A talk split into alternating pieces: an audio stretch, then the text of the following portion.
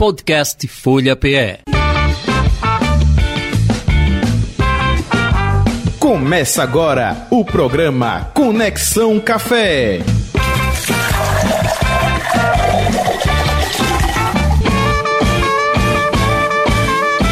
E salve, salve! Salve, salve o café! Salve, salve 11 de agosto! Muito bem, Conexão Café desta quinta-feira. Café e chocolate, semelhanças e diferenças. Oh, vamos descobrir também, estou curioso. Daqui a pouco a gente vai conversar com o nosso convidado né, no Papo de Café.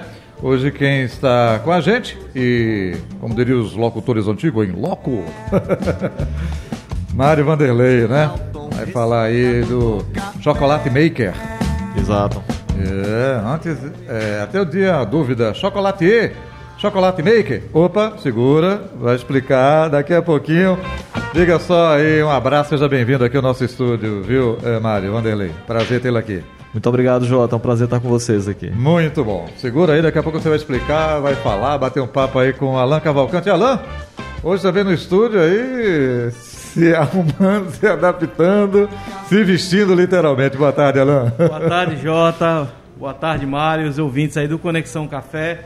Hoje a gente está aí fazendo alguns testes, né? Algumas novas tecnologias isso, aí da rádio. Isso. E a gente está tá se adaptando ainda, mas vamos falar de coisa boa. E café e chocolate. Isso. Maravilha. Maravilha. Olha só, estamos no YouTube, né? youtube.com.br Folha de Pernambuco.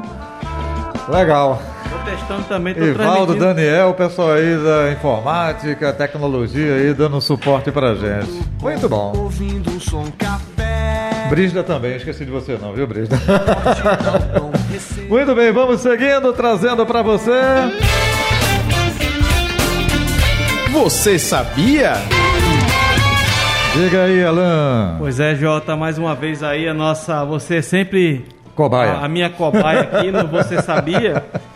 E hoje a gente vai fazer uma pergunta relacionada a algo que é muito comum, mas eu queria te perguntar o seguinte: Hum. Você sabe Lá quando vem. foi feita a primeira máquina de café expresso doméstica para você utilizar em casa? Cara, você fala no mundo, né?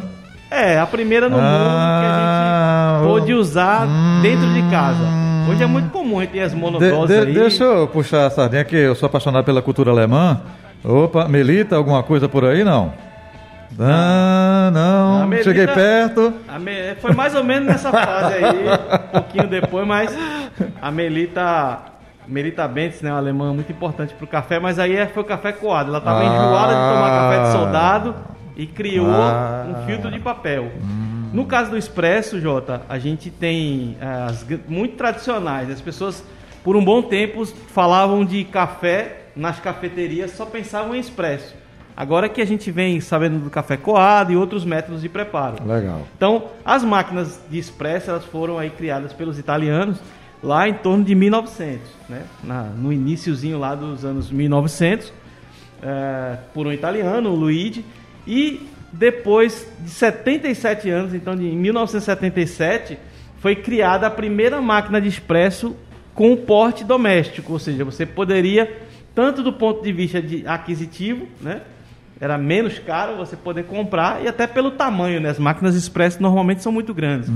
Então, é, inclusive a, a marca, uma marca italiana, Gadia, que a- existe até hoje, tá, rec- recentemente fez um lançamento, do- comemorando aí os 45 anos do lançamento, fazendo também uma máquina nos moldes retrô, muito parecido com as primeiras máquinas de café expresso para a gente tomar em casa. E aí Legal. tem uma edição especial, custa a bagatela de 5 mil reais para ter em casa, mas para quem não pode, aí tem outras máquinas mais simples. Vocês têm né? quantas lá no seu apartamento? Eu não tenho nenhuma. Doido pra eles fazerem um mexão com a rádio pra mandar pra gente. Legal. Tá aí. Aí é isso. 45 anos da primeira máquina de expresso em casa. Hoje é muito comum, né? As máquinas de, de cápsula aí você tem um de monte aí. Verdade. É isso, Jota. Legal. Vivendo e aprendendo, como eu digo sempre. É isso aí. Vamos seguindo. Barista Responde. Para você que enviou perguntas no WhatsApp aqui da Folha, no 991469735, eu disse 991469735. A Sara Regina fez isso, o Fernando Carvalho também fez isso. Sara Regina Cordeiro. Ela faz a pergunta para o barista Alan Cavalcante. Para que serve aquele chocolatinho que vem junto com o café expresso? É para comer antes ou depois do café, Alan? Sara. Pois é, Sara. Veja bem, é muito parecido, é, de certa forma, com alguns costumes, né? Do petifuzinho, também pode ser um biscoitinho. E isso é muito relacionado à experiência que a cafeteria quer criar com você. Então, é, a gente vai falar aqui, eu estou na frente, estou meio inibido, porque eu estou na frente de um grande especialista na área, mas vai depender muito do tipo, qual é o tipo do café que está sendo servido e o tipo do chocolate que está sendo fornecido, para ver se ele harmoniza. Na teoria, seria importante que ele tivesse características de complementação, pelo menos, né, a princípio, que é mais comum para todos entenderem, para que você pudesse tomar lá o seu expresso e harmonizar com o chocolate.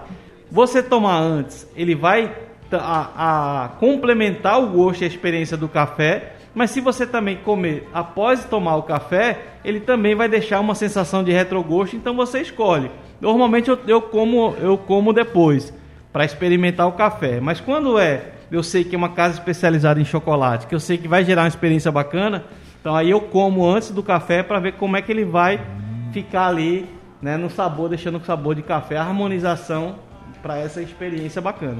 Olha aí, tá vendo? Oh. e a pergunta segunda do Fernando Carvalho. Fernando, pelo que ele mandou aqui pra gente, é um especialista, viu? Olha só.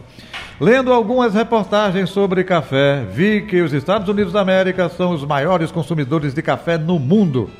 Mas também vi que na Finlândia era o maior. Ele quer saber aí, afinal de contas, quem é o maior consumidor de cafés no mundo? Estados Unidos, Finlândia? Diga Aí, tá vendo? Ele tá, ele tá descontando. Fernando Carvalho das Graças. Esse cara É deve estar. viu? O Fernando deve estar junto com o Jota, descontando o processo de cobaia ele para fazer as perguntas, né? De fazer a pegadinha. Mas veja bem, dependendo do foco, as duas, as duas afirmações elas estão corretas, porque aí, como a gente está falando de pesquisas, depende muito do recorte da pesquisa. A Finlândia, ela quando a gente está falando do ponto de vista per capita, de cada pessoa toma. Então eles tomam praticamente consomem 12 quilos de café por ano. O brasileiro toma em torno de 6, para você ter uma ideia. Então o brasileiro consome muito café. O Brasil também é um dos, é um dos três primeiros maiores consumidores de café do mundo, do ponto de vista global. Você soma todo o consumo de café no país e aí, em volume, os Estados Unidos também está sempre brigando ali. Brasil, Estados Unidos e Alemanha. São os três países que, algumas décadas, eles brigam pau a pau ali para saber qual é o país que consome mais café eh, no mundo. O Brasil é o maior produtor, o maior exportador. E vem brigando também para ser esse maior consumidor também em nível global, né? em termos absolutos. Quando se falar de per capita, aí é um recorte diferente, aí a Finlândia. Olha só, então tá aí. Tá Mais um aí? conhecimento. Valeu aí a participação dos nossos eh, ouvintes, Sara Regina do Cordeiro e Fernando Carvalho das Graças. E vamos seguindo com o nosso Conexão Café de hoje. Papo de Café. Muito bem, Mário Vanderlei, nosso convidado de hoje, não é? Um papo eh, de café. Até eu perguntei, é chocolatier ou chocolate maker? Aí ele vai explicar isso para Vai ser a primeira pergunta. É, mas aí o papo com o barista Alan Cavalcante, eu vou dar ali uma passadinha, não é? Na área de con- convivência, tomar um cafezinho e volto já já. Valeu, Jota. Valeu Daqui a aí, pouco. Mário, boa tarde, Mário. Obrigado aí por ter aceito o nosso convite. E, e- e agradecer duplamente, né? Porque a gente hoje, inclusive, estamos sendo meio cobaia aqui, fazendo os testes na rádio, né? O estúdio da, da Rádio Folha Pernambuco.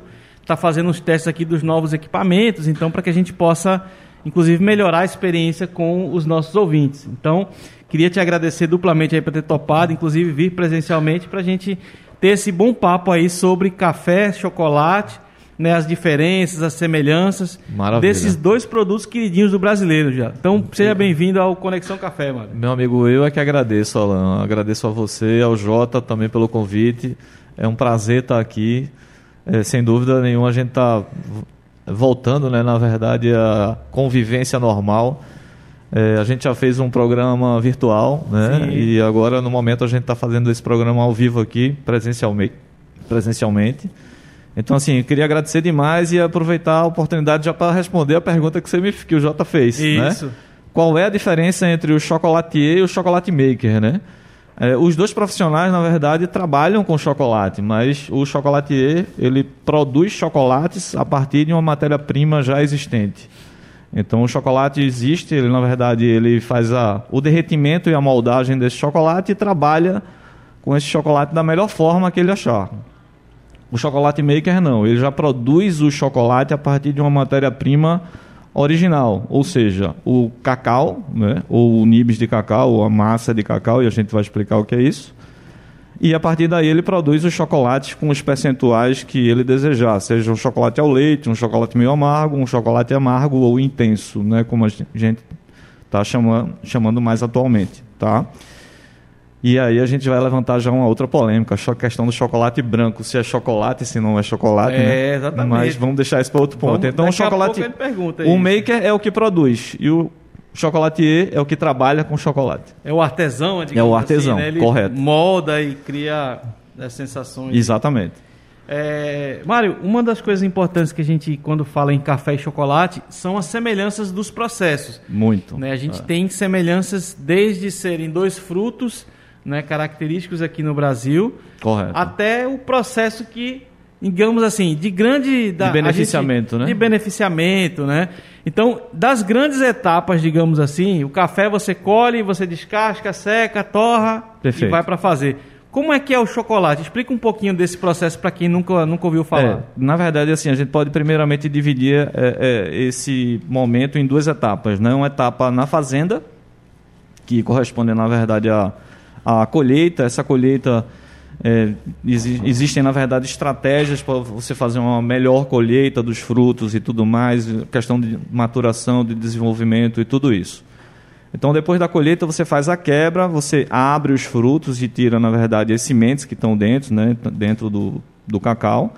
É, esses, é, essas a- amêndoas são fermentadas, elas não são amêndoas ainda, mas elas são fermentadas. Essa fermentação existe um, um aumento de temperatura e é aí onde começa a surgir a elaboração dos sabores que vão acontecer no seu chocolate. Então, é, essas etapas são fundamentais para a produção de todos os aromas e sabores existentes no chocolate. Também tá? muito parecido com o café, né, Mário? Perfeitamente, Assim, exatamente completamente. esse processo mais... Então, hoje a Essa gente- parte, desculpa só para interromper, mas para pegar esse gancho, é, no caso do café, a gente antigamente descascava, né, secava muito rápido e já ia torrar. Isso. E hoje em dia, para a gente melhorar os sabores, trazer mais experiências sensoriais, a gente tem um processo de fermentação. Então, Isso, então, prolongada, inclusive. No né? chocolate, ela sempre foi assim ou também foi essa evolução para descobrir novos sabores? Não, no chocolate aconteceu, está acontecendo, na verdade, o que você acabou de citar, que, que já vem acontecendo no mundo do café.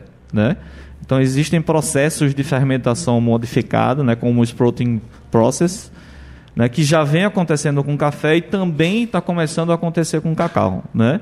E isso muda completamente a elaboração do chocolate, que é o produto final, em relação ao cacau, como muda também em relação à bebida, Sim. que é o café. Né? Então, é, a gente tem essa etapa que é a, a- a fermentação, depois a gente tem a secagem, e depois da secagem a gente deixa a fazenda e parte para a indústria. Então, a indústria, quando a gente fala indústria, isso pode se entender não necessariamente um... Os grandes conglomerados. grandes né? conglomerados Mas, inclusive de- os artesanais, né? Os, as Isso, micro. Exatamente, mas também... Como é que chama? No caso Esses do, micro, do- né? da- no caso do café, digamos, seriam as microtorrefações, né? Para se produzir. Como é que é o nome que se dá para o chocolate? É, na verdade, assim, não existe um, um- um nome específico né, para esse tipo de, de produção, mas é, a gente é, tem definido como esse nome Bintubá, ou seja, o chocolate que é o Bintubá ou Craft Chocolate, né, que são é, um, produto que é produzido da amêndoa até a barra. Então você compra a amêndoa Certo. do produtor e você faz o beneficiamento, faz uma torra, faz uma quebra. Essa torra, inclusive, assim, é uma outra etapa fundamental, como no café, fundamental para a elaboração de sabores e de aromas, né? É, hoje a gente, na verdade, está fazendo a torra com um mestre de torra, que é meu amigo Fernando Sá. Deixo aqui um, um abraço e gratidão pelo trabalho dele. E a gente vê perfeitamente que existe uma elaboração de sabores quando você faz uma determinada curva de torra. E isso pode diver- diferenciar o produto, que é um produto único, em dois produtos. Então você pode crescer e trabalhar exatamente isso aí, elaborando esses sabores da mesma forma que acontece com o café, com o seu cacau. Sim. Produzindo, na verdade, um chocolate com sensorial específico de acordo com o que você quer. Então, é, a partir daí você tem o, o- a amêndoa já torrada e aí você produz um, um subproduto que é o nibs de cacau a partir da quebra. Você descasca essa amêndoa que já foi torrada, né? E aí você tem o nibs de cacau e esse nibs de cacau muitas vezes é, sem dúvida, a matéria-prima para você desenvolver o seu chocolate. Ah, Mário, mas como é que a gente produz o chocolate a partir do nibs de cacau? É, isso vai para uma máquina que é um O melange. Nibs, o Nibs para o pessoal que não tá, você até quem tiver, a gente aproveitar o gancho, né? A gente está também transmitindo ao vivo para, para o YouTube. Então, o que é que seria especificamente o, o, o Nibs? É, o nibs é quando você torrou a amêndoa, tá? Você é, descasca a amêndoa Certo. e aí você vai ter, na verdade, aquela amêndoa já torrada e quebrada. Amêndoa é aquele grão, né? Para todo mundo ficar bem claro, Exatamente. é como se fosse um grão, né? Um, Isso, exatamente. um pouco Como se fosse- maior, parecido com café, só que Isso. maior, né? É, a- a- assim, a diferença, eu acho que em tamanho é mais ou menos de um grão, uns 4 grãos de café, É. mais ou menos o tamanho da amêndoa de cacau. Depois dela quebrada, você tem o nibs. Então, assim, esse nibs você coloca num equipamento chamado melanger, que é um moinho de pedra, basicamente Sim. tá? E a partir daí existe um processo de elaboração de receita. Então, assim, aí é que entra o expertise, a experiência, o conhecimento do chocolate maker, né? Ou seja, o, o cara que produz o chocolate. Ele cria uma receita e produz chocolate com eh, sensoriais de 70%, 80%, 100% cacau. Né? E os chocolates ao leite, que aí tem a adição de açúcar, de leite né? e muitas vezes de manteiga de cacau também. Pronto, aí para aproveitar esse gancho, a gente tem vários tipos de chocolate, né? Quando a gente vai, no, digamos, no supermercado para ser mais, mais acessível para todo mundo, Perfeito. a gente vê diversas categorias, né? Meio amargo, eh, ao leite eh, e chocolate branco. Muita gente fala até que chocolate branco não é chocolate. Então, Correto. podia pegar esse gancho para você explicar um pouco dessas categorias principais do chocolate. Como é que elas se dividem? É, aí a gente está falando, na verdade, sobre os tipos de chocolate, né? Então, assim, primeira polêmica, né? É, vamos para a polêmica para a gente entender. Então, assim, chocolate branco é chocolate?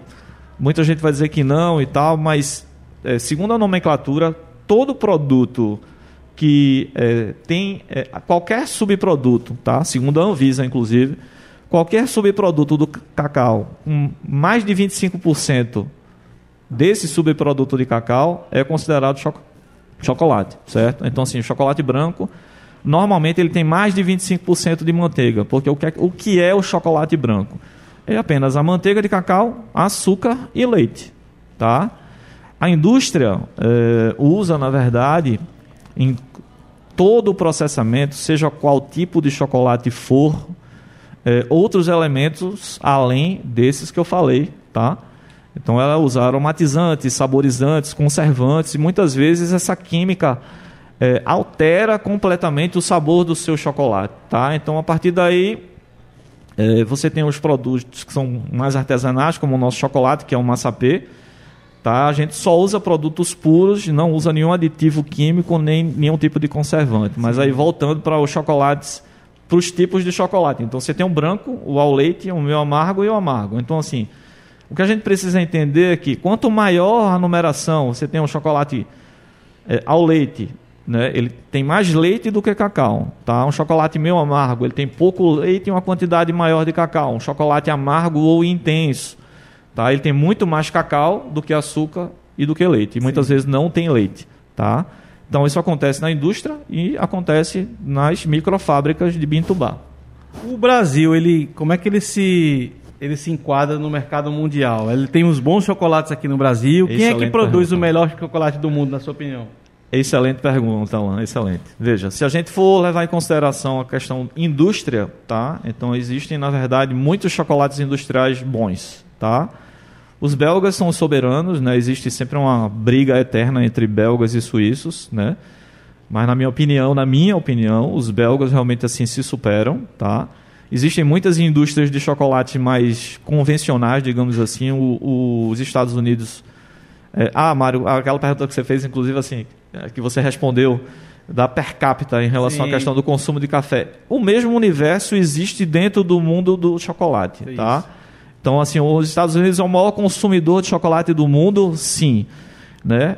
Quando você eh, fala em termos de populacionais, tá? Existe o maior consumo do mundo, mas o suíço é o maior consumidor per capita, Sim. tá? Em relação ao consumo de chocolate, tá? Então, para você tem ter uma um- relação muito próxima, assim, para quem é leigo, que falou de chocolate, já fala um pouco do suíço.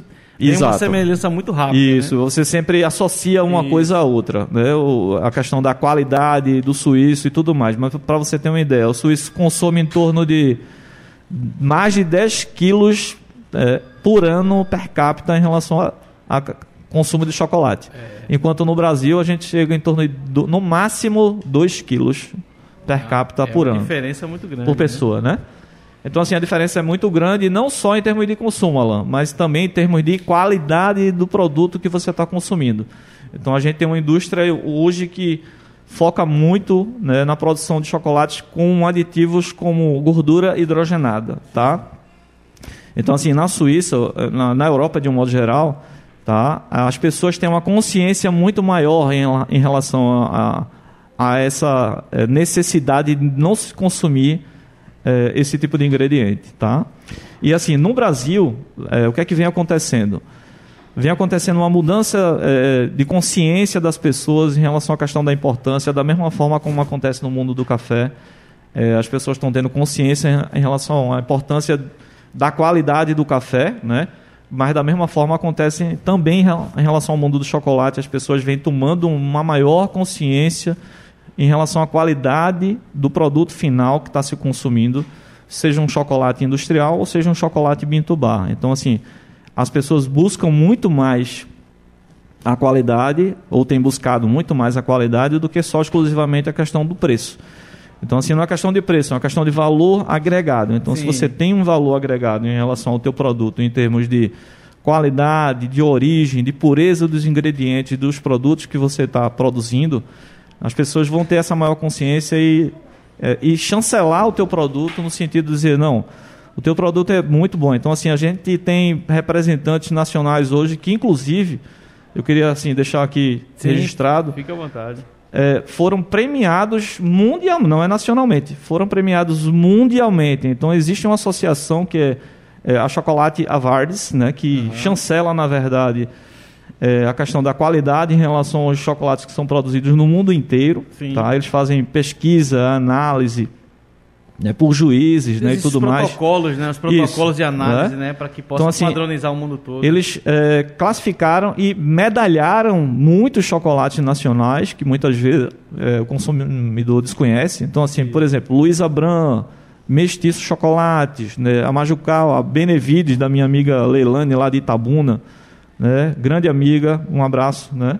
Então, assim, todos esses chocolates foram medalhados por, é, pela qualidade de produção, pela qualidade em relação à questão do de produzir um produto mais palatável, Sim. com uma qualidade de excelência. E tem né? uma coisa muito, muito parecida que eu, que eu percebo, é que são alguns paradigmas, né? O chocolate, de certa forma, também é um produto popular, né? Todo mundo conhece, todo mundo consome, Isso. Mas normalmente consome um tipo de chocolate específico, como no caso do café. E quando a gente vai falar de outros sabores, de outras sensações, é, acaba que tem que ter uma quebra de paradigmas também para entender os sabores diferentes. assim. a gente está É. associado muito ao chocolate e ao leite, que é muito doce Isso. né, para algumas pessoas.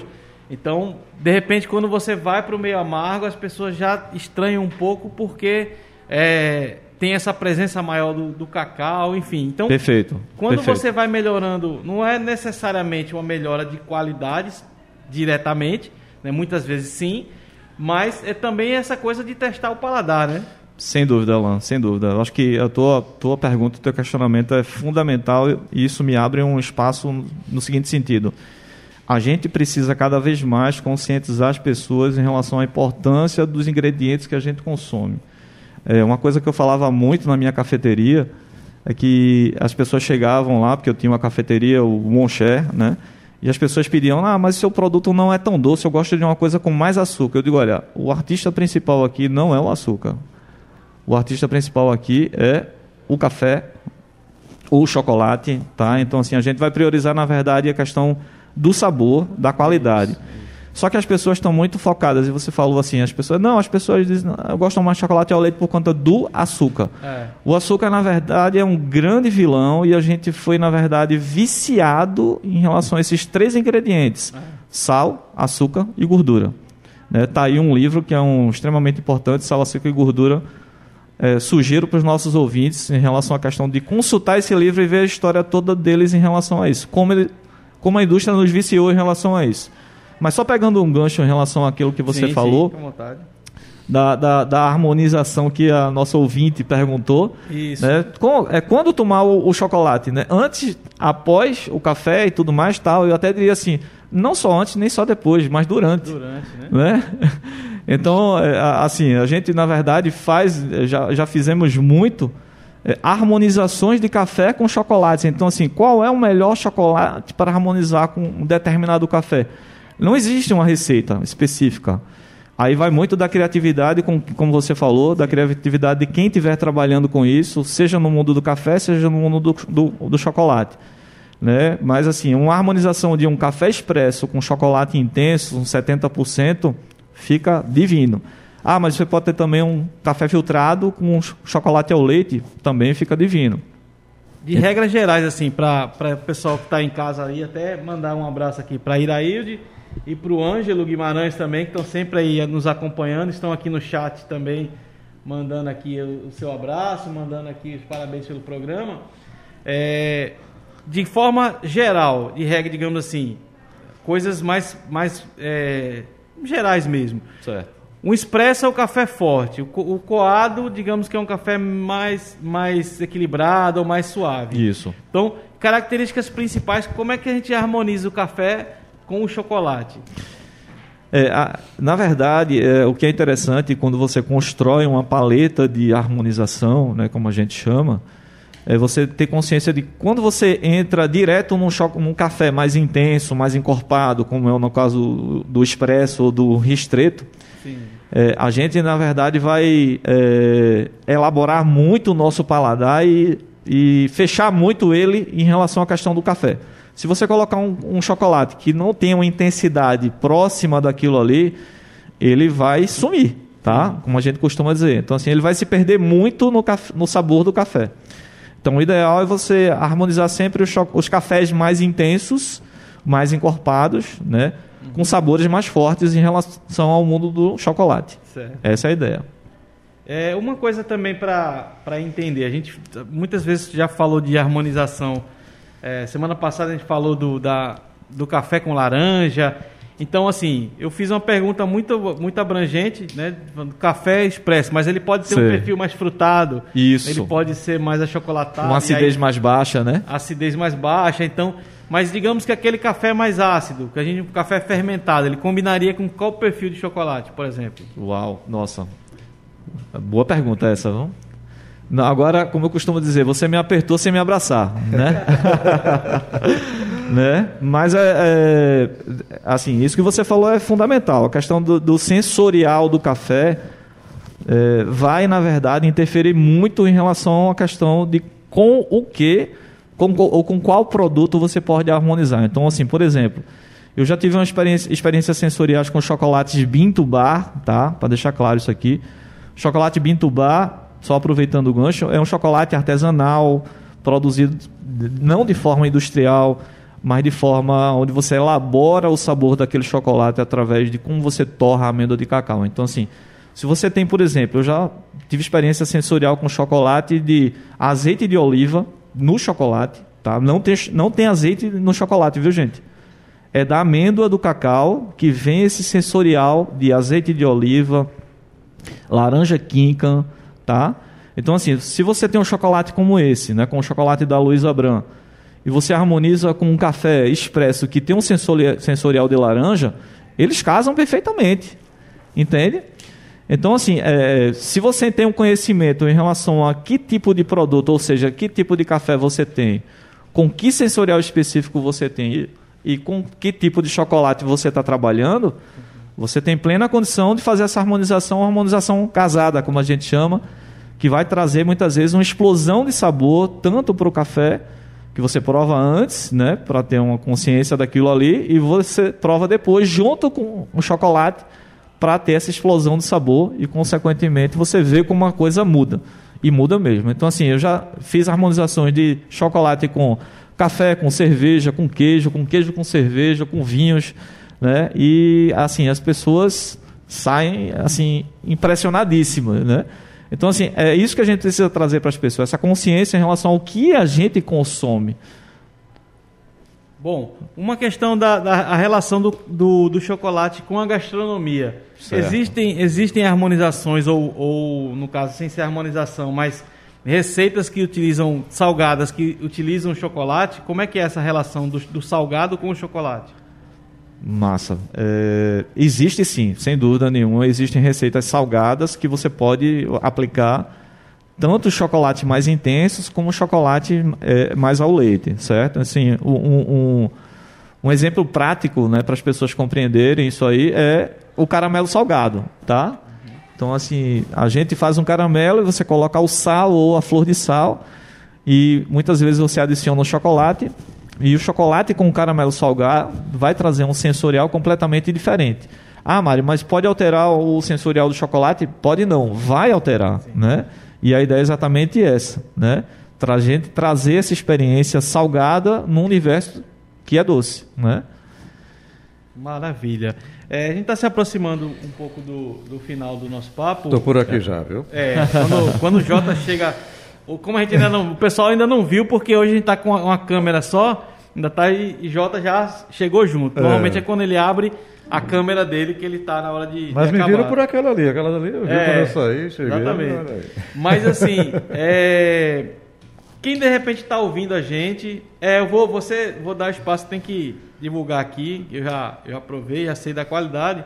Mas assim, de repente a pessoa está ouvindo a gente na rádio, a rádio Folha FM 96.7, 102.1, praticamente no estado todo de Pernambuco, muita gente também vê pela internet, e de repente se empolga e só, pô, eu quero de repente começar a trabalhar com, com chocolate. Então, Perfeito. como é que ela faz para se informar mais? Existem cursos? Como é que é essa, essa virada de chave para quem queira Perfeito, se, Valon, se perfeito. trabalhar com isso?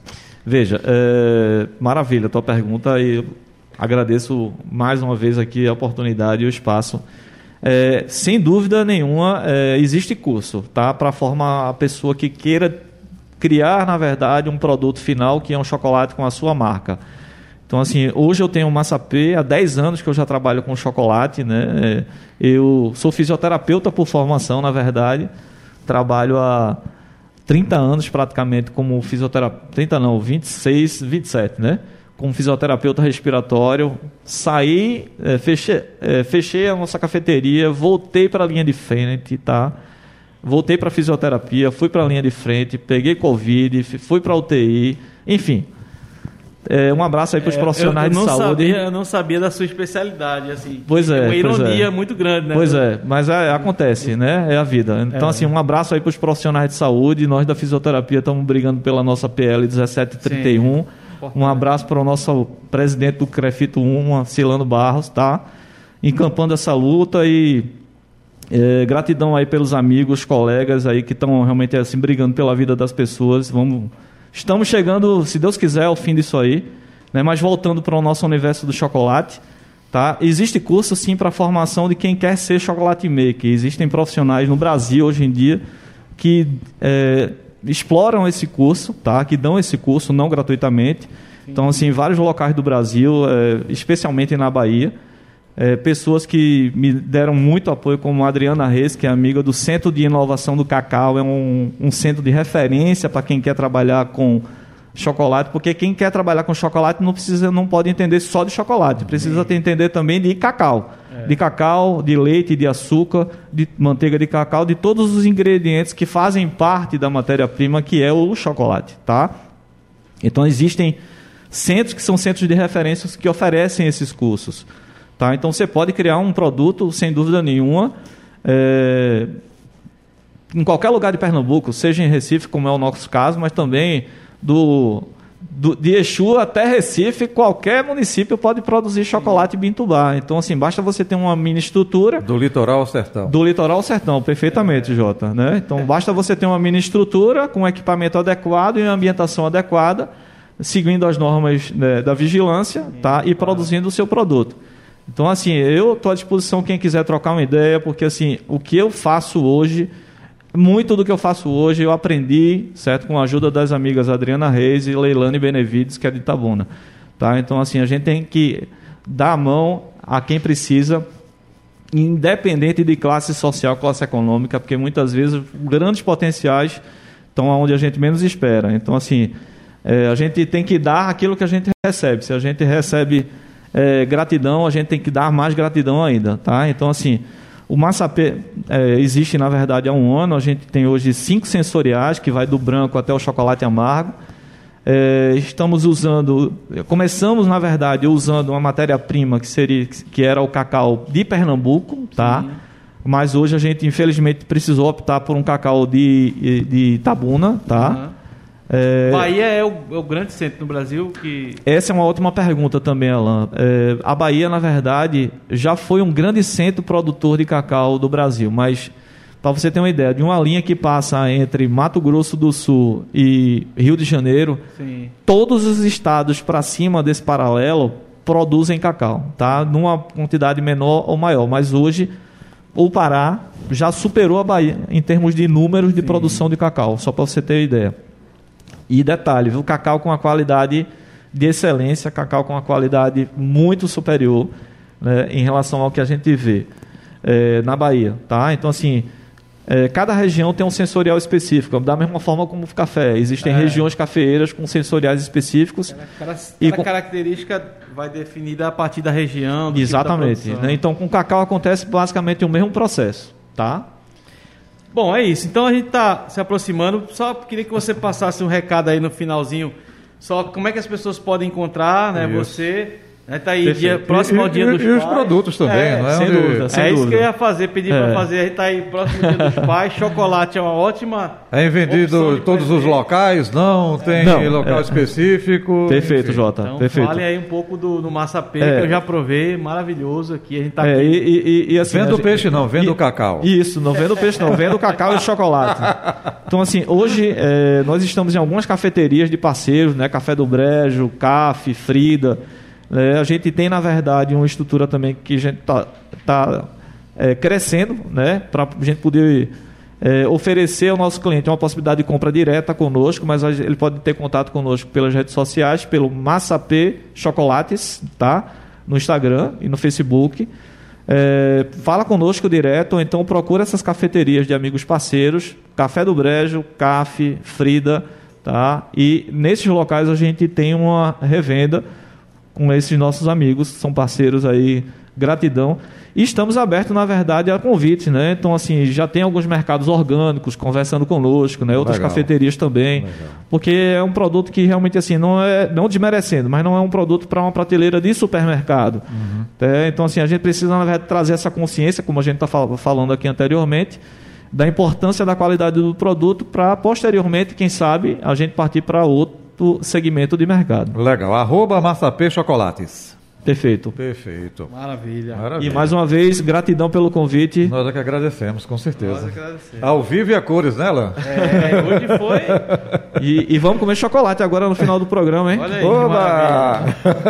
Largando agora, hein, Jota? Isso é uma beleza. Maravilha. É... Prazer conhecê-lo pessoalmente, viu, Mário Vanderlei? Tudo Prazer bom foi aí? meu, querido. Sucesso aí é, na sua vida profissional e também na sua vida pessoal, como você falou. Pra aí, todos nós, pra legal. todos nós. Tudo de bom. Alan, até a próxima quinta-feira, se Deus quiser, Até a né? próxima quinta-feira. Um bom dia dos pais aí a todos os pais. Com chocolate Com e café. chocolate, com café, né? Comemore aí, aproveitem o dia dos pais aí no próximo domingo. Valeu, gente. Um abração até a próxima quinta-feira com mais uma edição do nosso.